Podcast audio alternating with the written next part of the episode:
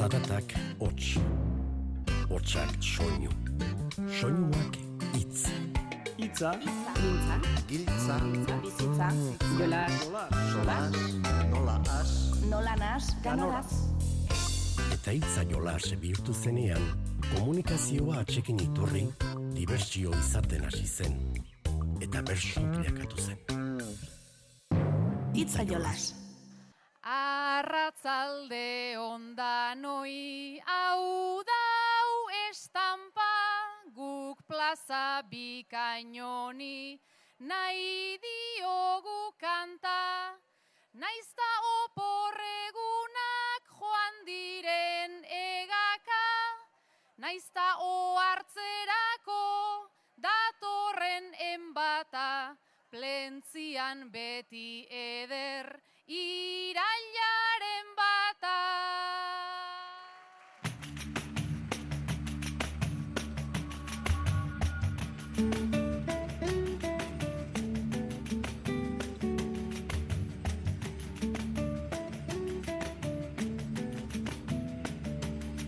Kaixo entzule, Lentzien izango gara gaur bai irailaren lehen egunean han izandako bertso saioko aleak biltzeko, baina gaurko saioan txapelketa giroko albisteak ere kontatuko dizkitzuegu.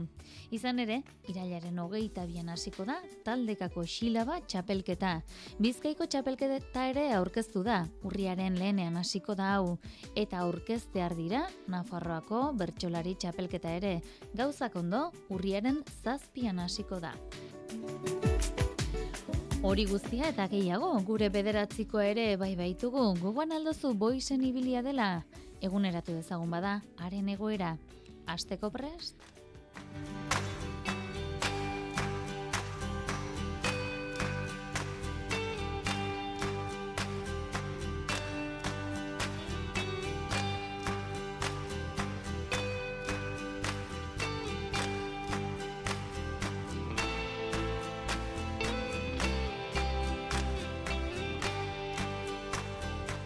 Musika honek eramango gaitu aurtengo Bizkaiko bertsolari txapelketara, hau izango da bere sintonia.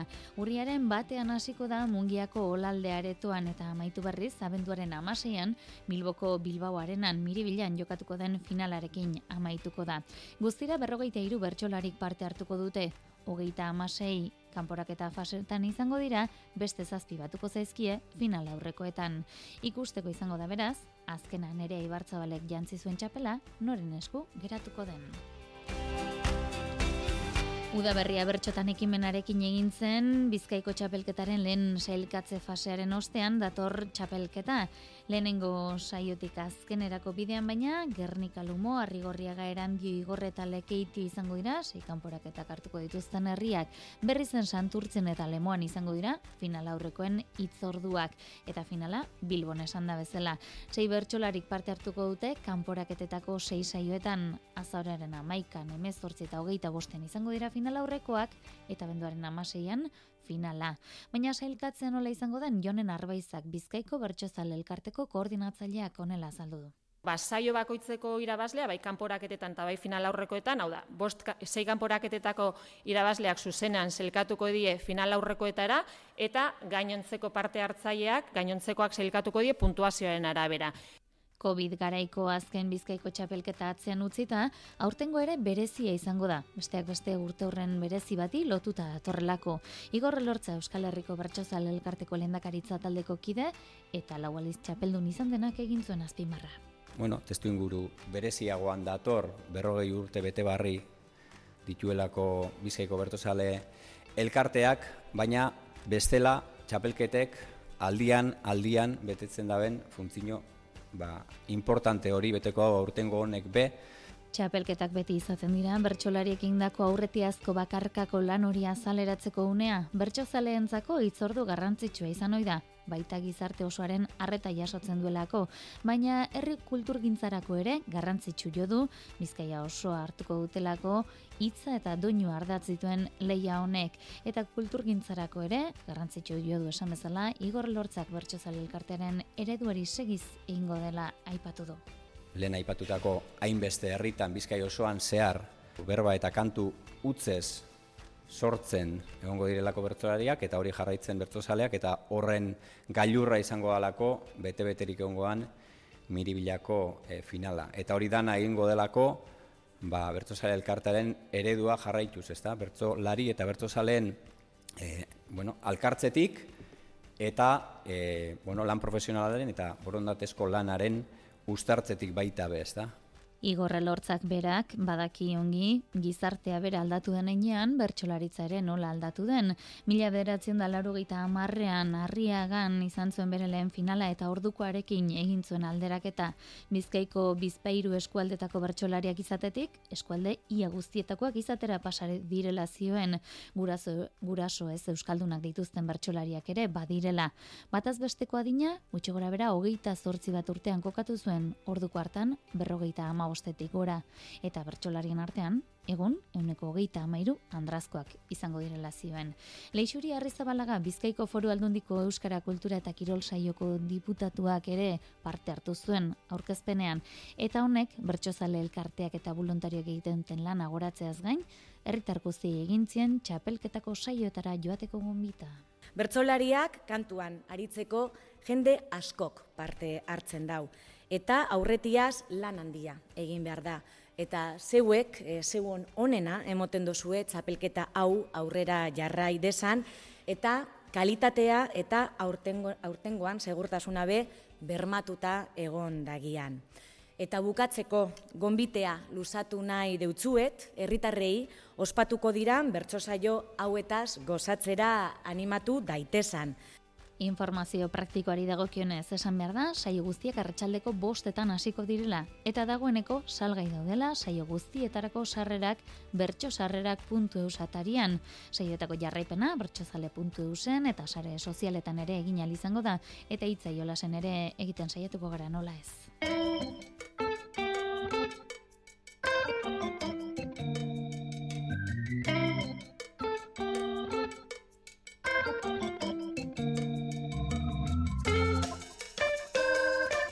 Bertxolarien lagunen elkarteak bestalde, aurtengo xilaba bertxolarien txapelketa ere aurkeztu du.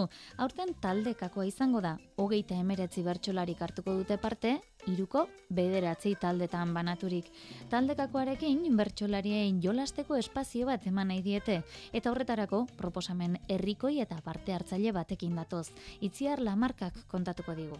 Lapurdi, Baxena Farroa eta Zuberoako bertsolariak biltzen ditu xilabak. Aurten taldekako txapelketa ospatuko dute. Maendi murua bertsolarien lagunen elkarteko kidea. Txapelketak izan dezaken uh, seriostasuna eta irizpide teknikoei ematen zaien garrantzia hori pixkat baztertu eta hausardiari, freskotasunari uh, leku pixkat gehiago uh, egitea. Ejan gabe doa txapelketa beti txapelketa izanen dela, baina ala ere saiatzen gira erdibide bat atxematen eta egi giroko bertsolari jaurlaritzak ukaiten aldituen abantaila batzuk ere atsematen. Hogeita emeretzi parte hartzaile horietatik amasei emakumeak. Denetariko bertsolariak izango dira, ezagunak eta berri xamarrak ere bai. Ibai lekuona eta ezea lekuona esaterako emezortzi eta amazazpi urteko gazteak dira. Egon gara bertso eskolan liceo abukatu arte eta proposatu zigutenean ora taldekakoa zetorrela eta esan genuen izan zitekela e, aukera polit bat ez delako zuzenean jauzi bat e, txapelketa bakarkako usaian gehiago osatzen duen hortara eta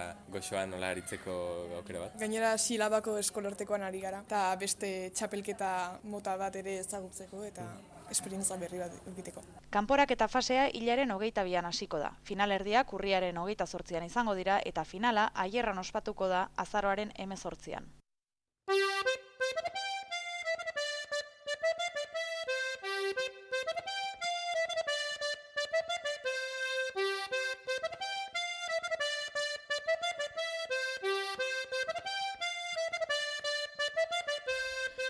Arestian aipatu bezala, plentziara joko dugu orain irailaren lehenean San Antolinetako bertso jaialdia izan baitzen bertan, sustraiko lina, andoni gaina, nire ibartzabal eta maialen lujan biorekin.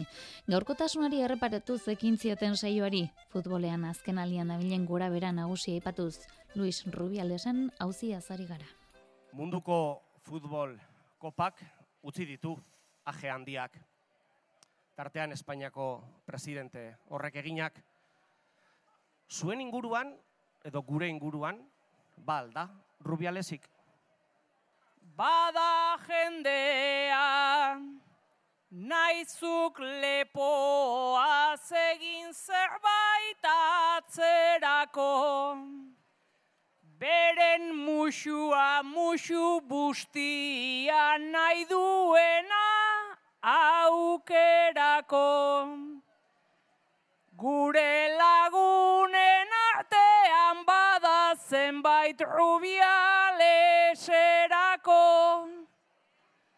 Ta ondoan asko pentsatzen duna, ez da horren besterako.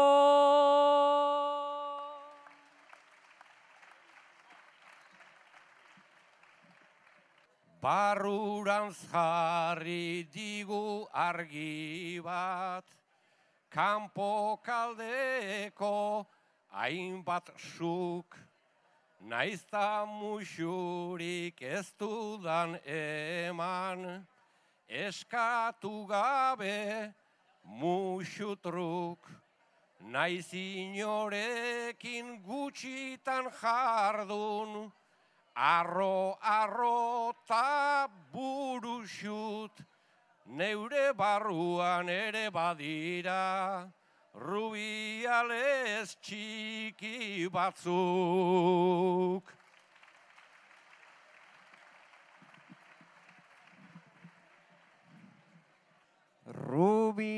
Rubialesak mordoa daude naizta azalez mudatu. Nahiago dutenak ingurukoen askatasuna mugatu. Zeo zer egin behar dutenean ez dutenak oi dudatu. Talto esaten baldin bazaie ez direnak konturatu.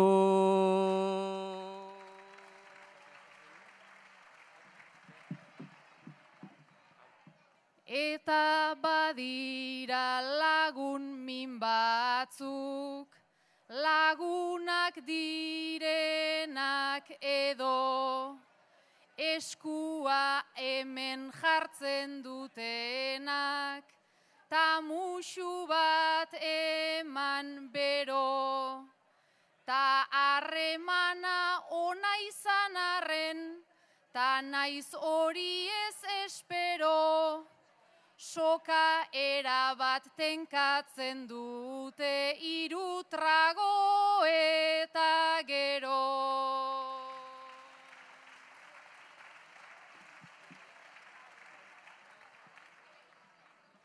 Joan gaitezke udalera naiz, soziedadeko juntara. Kirol elkarte, kultur elkarte, lagunekin batu ara. Egitura da zarkitua eta matxista dudaba. Ta rubialesen musua solik, ximor pilaren punta da.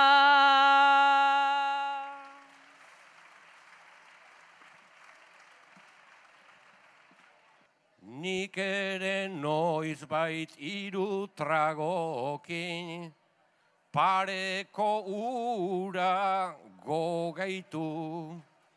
Neu ohartzen naiz eta argatik, ezin ninteke lasaitu. Honek hobeak egin gaitzake, naiz eta ez den amaitu. Rubialesen ispilu horrek, lotsatu egin bai gaitu.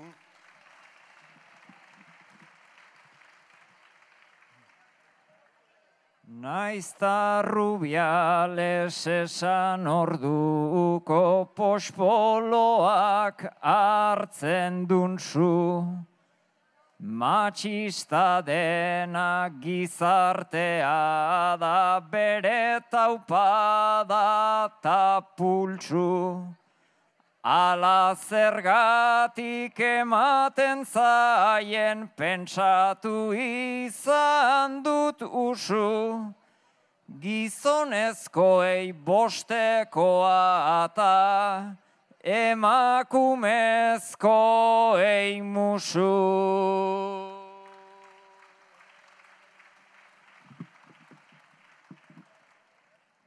Ta naiz musuak jasoala, asko nahi genituzken hil, espazioan irautearen, bihurtu izan gara isil, baina ez dira hain baliotxu, eskuetan bi barrabil, munduan jabezarete baina, mundua aldatzen dabil. Gaurkotasunari begira, oporrostea edo eskolara itzultzeko sasoia ere izaten da honakoa, ia ba sustraiko linak egindako lana, ze iruditzen zaizuen? Sustrai, gaur egun desberdina da. Bi hilabete eta erdiko bizibidea hautsiko duena. Umeak hartu eta eskolan utzi berri dituzu. Iratzar gailuak jodu eta tik-tak-tik Aurrak eskolan utzi ta irten naiz bertatik. Pozik sentituz libre egoteagatik eta errudun poza sentitzeagatik. Uda osoa pasa dugu ona ara. Orain mendira eta orain ondartzara. Neure lanak eginez iristean gaba. Hemen konziliazioa utopia bat da. Ta argatik atea itxiz parez pare. Kafetegi batean eseri naiz bare. Egunkari hartuta pentsatuz alare. Hau ez dela posible eskolarik gabe. Naiz hitz egiten dugun ideiak tarteko. Eskola ez dela izango inoren kalteko. Eskola ez da behar aurrek ikasteko. Baizik eta helduok lana egiteko. Ta alako batean patrikatik salto. Egin dit mugikorrak pentsatu dut alto. Nagusia dut deika, ta oartzerako. Ez ez dago oporrik gurasoentzako. Lanera joan naizta tematu errenditzen, baina lauretarako berriz bueltan nintzen. Umei galdetzeko zer moduz dabiltzen. Saiatu ote diren eguna bizitzen. Umei galdetzeko zer moduz dabiltzen. Tau hartzeko mundua ez dela gelditzen. Zuek zer egin ohi duzue urte betetzetako pariren bat gustatzen ez pazaizue? Ara ze pasa zaien Andoni eta Sustrairi. Andoni, Sustraie lagunari bere urtebetetze egunean oparie egin zenion. Mimo handiz erosia. Gaur, interneten eh, ari zarela, antxe, topatu duzu. Wallapop izeneko atarian sustrairi egindako oparia berriz ere salgai. Nere ustez egin izun opari bikaina. Zuk erantzun zenidan ederra apaina. Ta orain popen salgai ala jaina, zoragarria zela esan zendun baina. Larai, lararai, larara, esan zendun baina.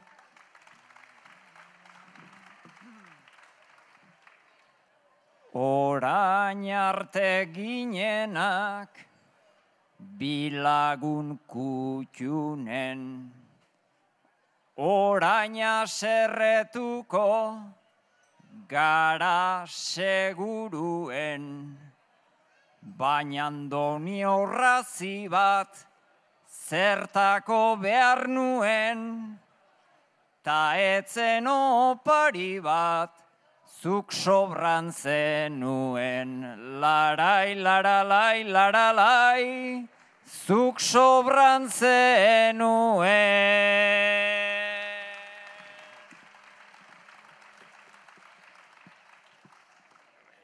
Horrazia premizko beti da bizitzan. Naizta hilea dugun guk elkarren gizan. Errepara txilida zun irudigintzan. Horrazi bat eginda aberastu egintzan. Larai, lararai, larara, aberastu egintzan.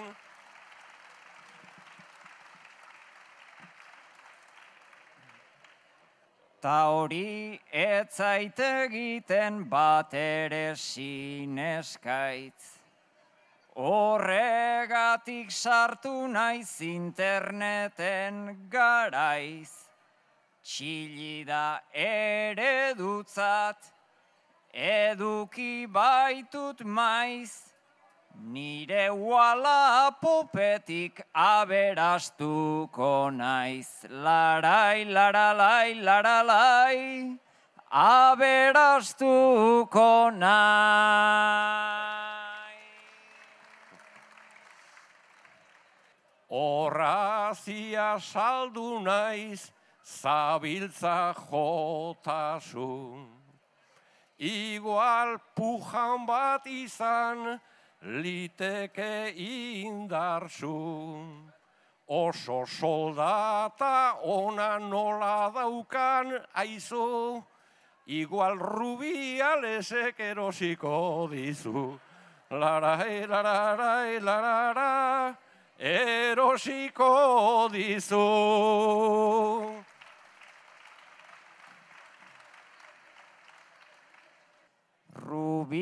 Rubialesek egin dezala gastua.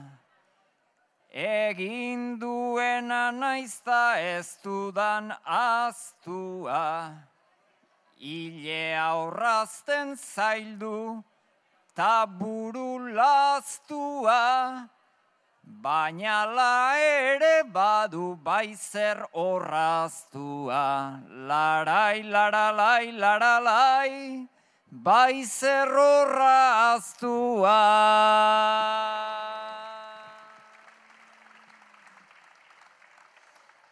Saiatu zeran ere mimoa zapaltzen. Kariñoz eman eta dirurantz zabaltzen. Etxean ikasia hain ez altzen, oparitutakorik inoiz ez da saltzen. Larai, lararai, larara, inoiz ez da saltzen.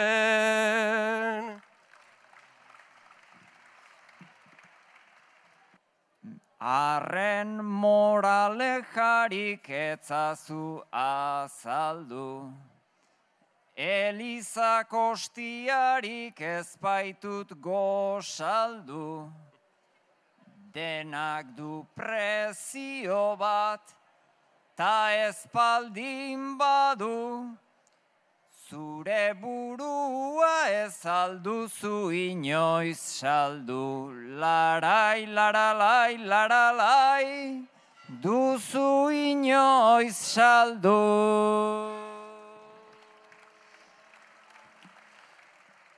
Segi behar aldugu, sustrai ikamikan. Ni ere enaiz izan, maixu bat etikan.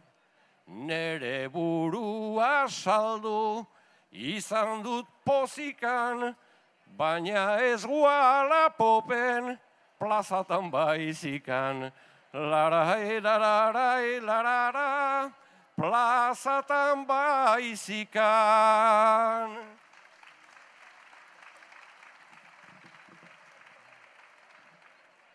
Bakeak egiteko hori entzutean. Harremanak jarraitu dezan disfrutean. Horrazia ezin saldu sosaren trukean. Oparituko dizut urrengo urtean. Larai, laralai, laralai. Urrengo urtea.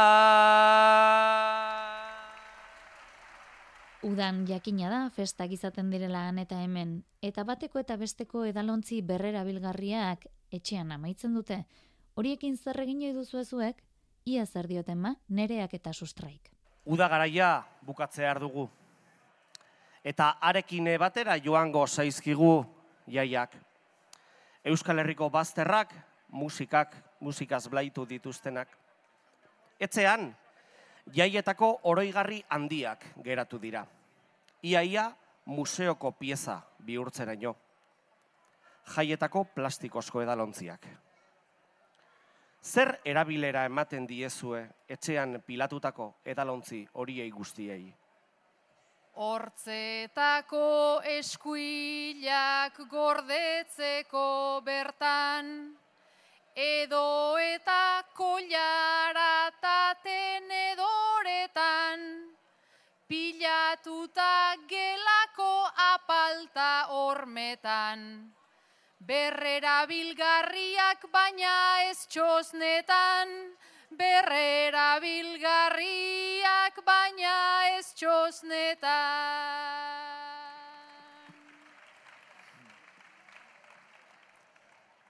Berrera biltzea naiz denok jontzako, Estatusa ere hartu behar den ezaintzako, Nik basoak ez ditut hartzen neretzako, Baizik semetxoaren papilaren zako, Baizik semetxoaren papilaren zako.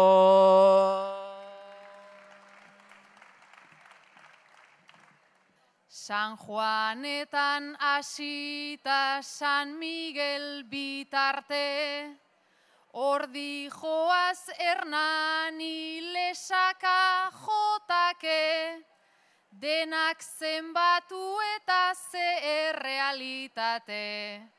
Zenbat zartu naizen esaten didate, zenbat zartu naizen esaten didate.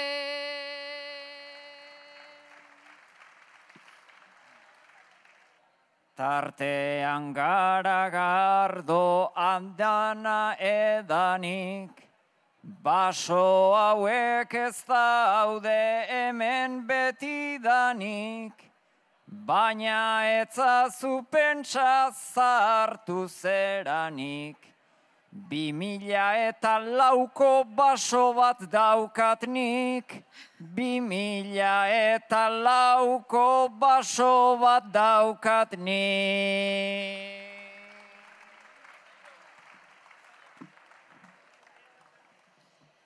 Beraz luzea izan da zure ibilbidea, hau prehistoriarako ze adibidea. Nik beste bat hartu dut ai adiskidea. Espain marka bat dauka ez dena nirea. Espain marka bat dauka ez dena nirea.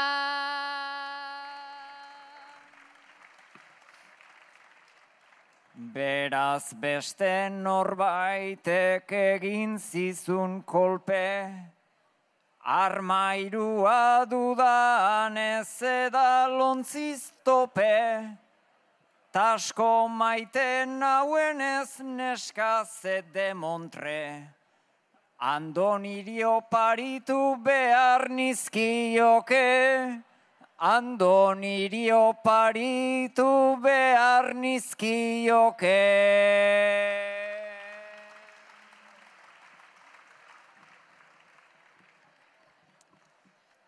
Oparia trabatu zaio ez darrian, ta orain zer eskeni ezin igarrian.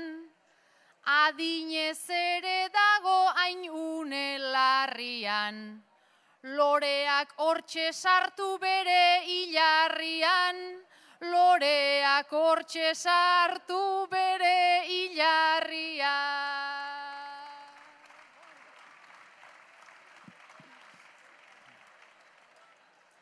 Andonik merezi du guztion omena, Urteetan izan da honetan onena, beraz oparitxarra dugu basoena. Ziur bainago bera birziklatzen dena, ziur bainago bera birziklatzen dena. Eguraldiak ere jartzen du izpidea sarritan ez da, nire aibartzabal eta maialen lujanbiok gai hori izan zuten ardatz. Ni, euri tanta banintz, kanta ezagutzen duzu ez da? Bada zuek, euri tanta izango zarete. Denboraren eh, joanean, e, bidaian e, luzean aritu zarete, eta gaur egin duzue topo berriz ere, odei handian.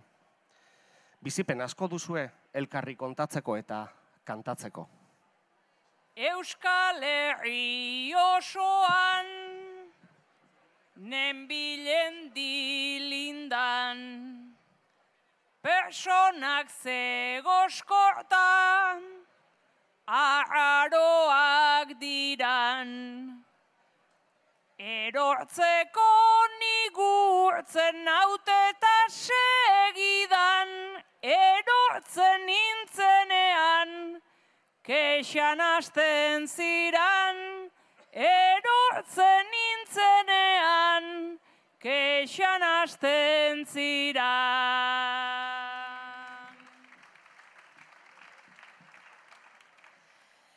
Herri honek bustitik zeukan bere rola.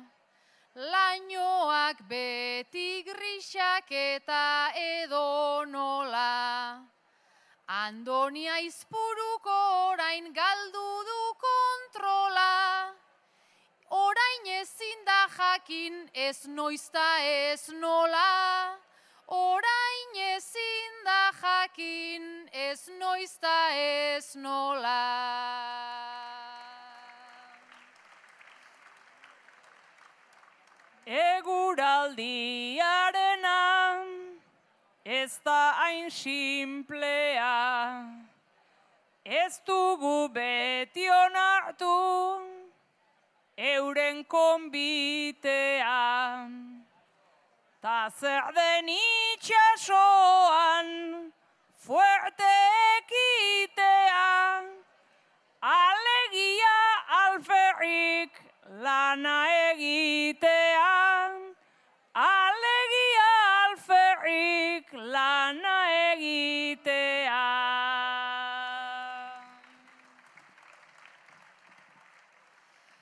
Lurrunduta jaustea, behar nagusia. Ai ez paikara ezer tanta biluzia. Tauran temperatura gauza itxusia. Itxasoa bihurtu zaigu jakuzia. Itxasoa bihurtu zaigu jakuzia.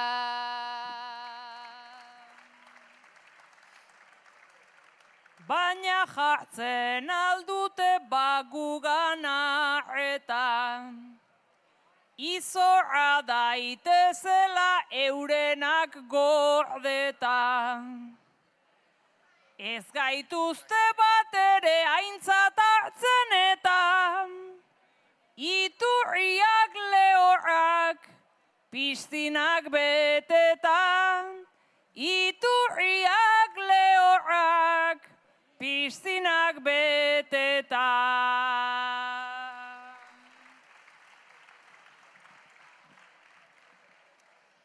Kontra esan kor xamarrak baitira horretan, piztinan horren pozik denak oporretan, ta aberaskumen lursaien partetan, Ederkin nekatu naiz golfeko parketan, ederkin nekatu naiz golfeko parketan.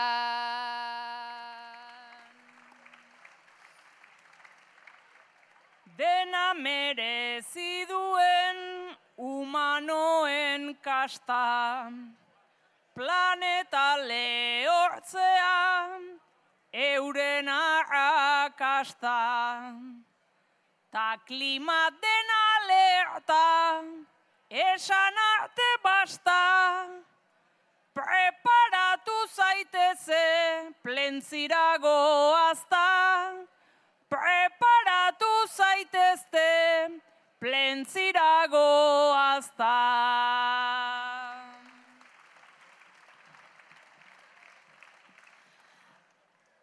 Hasi gara umeltzen ta bagoaz egan, plentzia ikusten da ango malda beran, norbaiten sudurrera jausteko aukeran, espabila daitezen saioa maieran, espabila daitezen saioa maieran.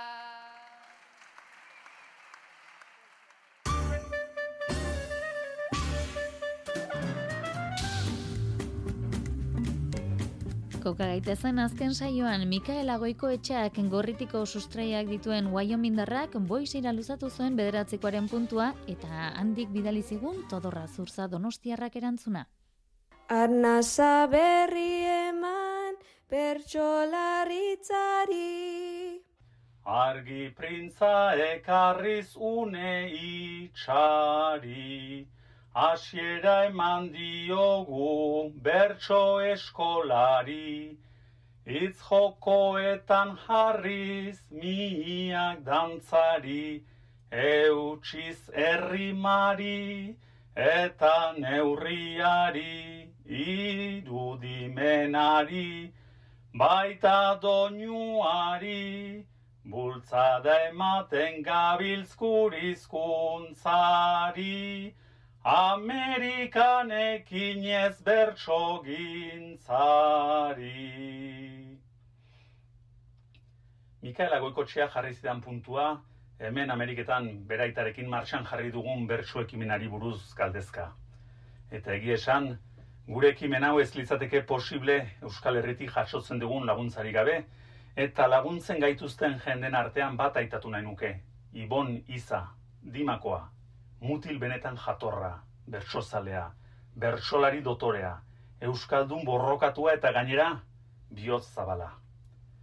Arekin aritzen gara interneten bertsotan, eta ari jarri nahi diot puntua, elkarrekin maiz aipatzen dugun gai baten inguruan. Euskararen egoera latza eguneroko bizitzan, telebistan, zineman eta baita kalean gazten artean. Beraz, Ibon, hau da zuretzat puntua. Naiz ta gurearekin maiz garen artega. Bai aso duguna da, Ibonizaren bederatzikoa. Naiz ta gurearekin maiz garen artega. Gure zati bat eta gure parte da, txarra gora baikoaz, urtetik urtera, erdito eta zarri gatoz uartera, ala noiz arte ba, aldatu jarkera, lurretik martera, euskara aurrera, ekarri behar dugu gure artera, ekarri behar dugu gure artera. Eta ari honi jarraipena emateko, nire puntua bainat ugartetxeari jarri nahi nioke. Aspaldiko laguna eta bertsolaritzan aspaldian dabilkigun bertsolari emankorra eta jaioa. Baina bertsolari ez ezik beste ezaugarri bat ere badauka bainatek eta ezaugarri hori asko asko estimatzen dut. Saio aurretik eta saio ostean daukan jarrera hori. Beti umoretzu, bizi, soli eta beti emateko prest. Horregaitik zeuretza puntua bainat. Iraileko aldapa oso gogorra da. Urrengoan jasoko dugu bada, bainatu gartetxaren bederatzikoa.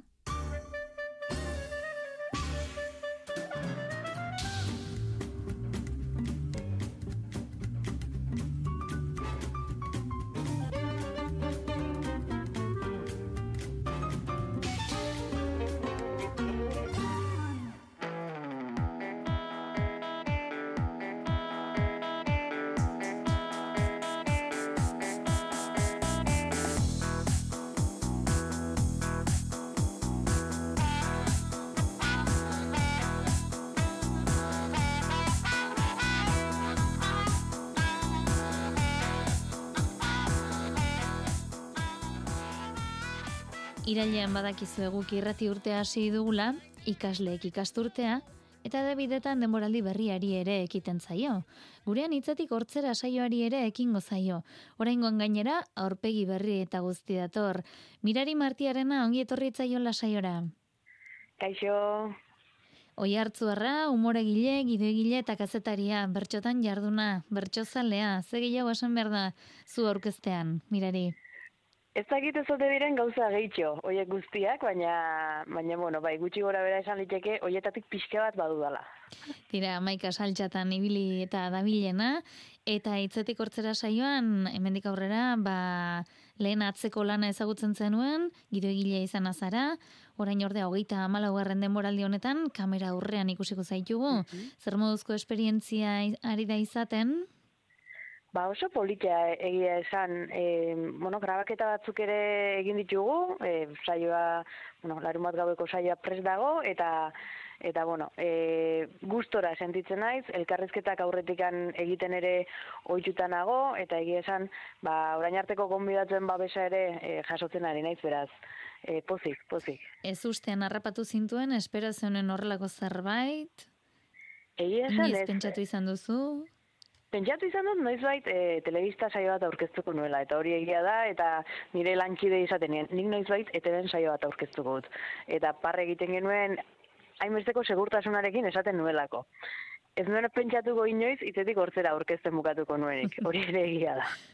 Baina, bueno, bai, beti ilusio hori ere hortzegoen, iaz, e, bueno, Eider Perezek e, bere zikloa bukatutzat eman zuen, e, iazko denboraldian, edo, bueno, e, aurreko denboraldian, eta, bueno, ba, bertxezale elkartetik bat proposamena jaso nuen, eta, bueno, ba, baiezkoa, eman nuen. Aurkez berria izateaz gain, berritasun gehiago ere izango ditu aurtengo denboraldiak, ez da?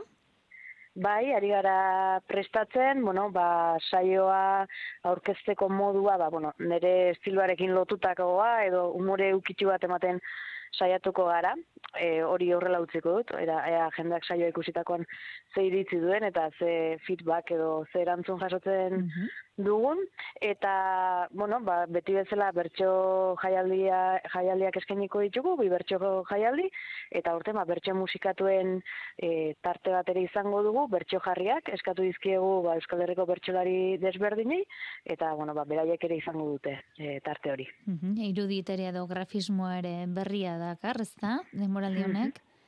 Bai, ba, bueno, txapelketak, e, txapelketa nagusiak markatzen du pixke bat ziklo hori, ez? E, la urtetakoa, kasu honetan e, bostekoa, eta, bueno, ba, irudi berriak ere e, baditugu, sintonia ere bai, ba, batetikan e, unai gaztelumendi, ari da e, irudien sormen lan horretan, berak sortu dizkigu e, irudiak, eta horretaz gain, ba, bueno, anonime popularreko ba, sintonian zatitxoekin, ba, osatuko dugu itzetik hortzerakoa. Mm aurrekoetan bezala esan duzu elkarrizketatu bat izango dela saioaren ardatza, ez da?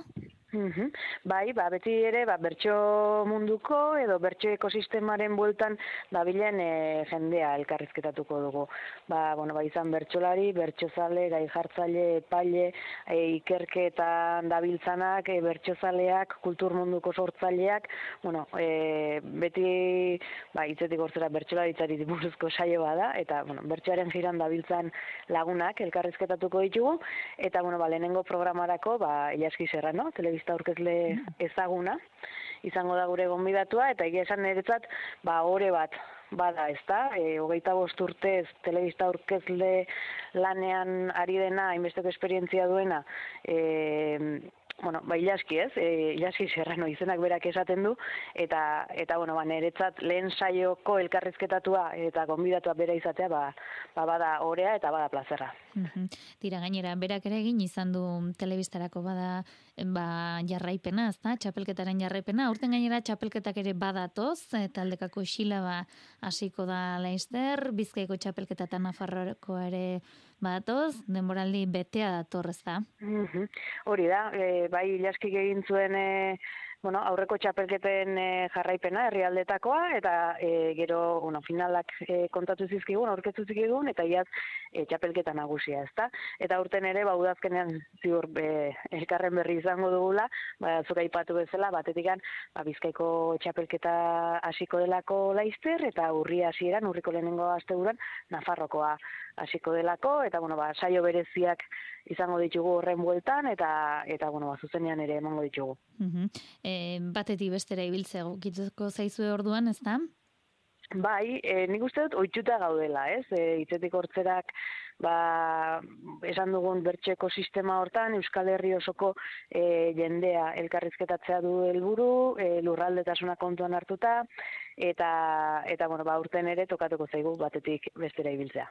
Zuri plazan umorea eginez ibiltzea ogitu izan zaizu, oraingoan bertsoak jasotzen ibiltzea eta elkarrizketak hemenka egitea, e, afizio eta lana uztartzeko bidea nola egiten da hori? Ba, ba ez dakit nola egiten du baina egia da asko e, gustatzen zaidala leku batetik bestera ibiltzea, ez? E, bueno, Euskal Herria ongi ezagutzen dugu, eta egia da agian, e, orain arte bertxotatik nahiko urrun dute ibili naizela, bakarai batean kantuan ibiltzen nintzen, eta eta eta neronek kantatzen nuen, ez nituen kriston saio pila, baina, bueno, gustora ibiltzen nintzen, baina gero urrunduta egon naiz, umore gintzan sartu nintzen buru belarri, eta nik e, iaz, txapelketa hasi aurretik esan, esan nuen, eh? E, nik aurten txapelketari buruz ez dute zer jakin nahi, e, naiz eta finalera joango, e, pixka bat oso urrun ikusten nuen, ez? Eta hortikan hori esan eta bila betera ditutzi daten e, gidoilari izateko, eta txapelketa osoa. Jarraitu nuen, saio guztiak, ordu asko, e, bueno, e, izan zen lako, gauza bat esan eta juistu kontrakoa pasa, ez? Eta, bueno, oso e, divertigarria eta barregarria. E, lan asko egin genuen, baina egia da profesionalki Euskal Herriko txapelketa e, nagusia barrutik bizitzea, e, lan egitea hor, e, sekulako aukera dela, e, bertsolariekin lehen, e, lehen lerroan e, egotea, ez? Eta eta bueno, e, egia esan hor da biltzanak ba, gertutik ezagutzen dituen lehendik ere, eta eta bueno, ba, ba gustora nabil. Mirari gogoratuko diguen zulei zein ordutegi izango den hitzetik hortzerak? Bai, larun batero izango da, gaueko behatzietan hasita, ETV baten. Tira, ba, antzerkian kakazarra esan noi da, zorterik onena opatzeko, ez dakit eh, ala esango dizugun zeuri ere, baina denboraldi honetan zorterik onena izan dezazuela opa dizuegu. Izango dugu elkarren berri, ondo izan eta zaindu mirari. Hori da, eskerrik asko zuei ere, eta zuek ere izan dezazuela denboraldi onona. Eskerrik asko mirari, burren arte. Aio.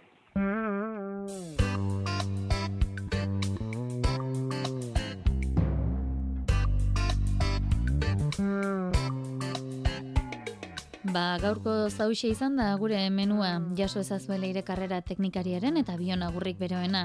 Urrengora arte, ondo izan eta zaindu.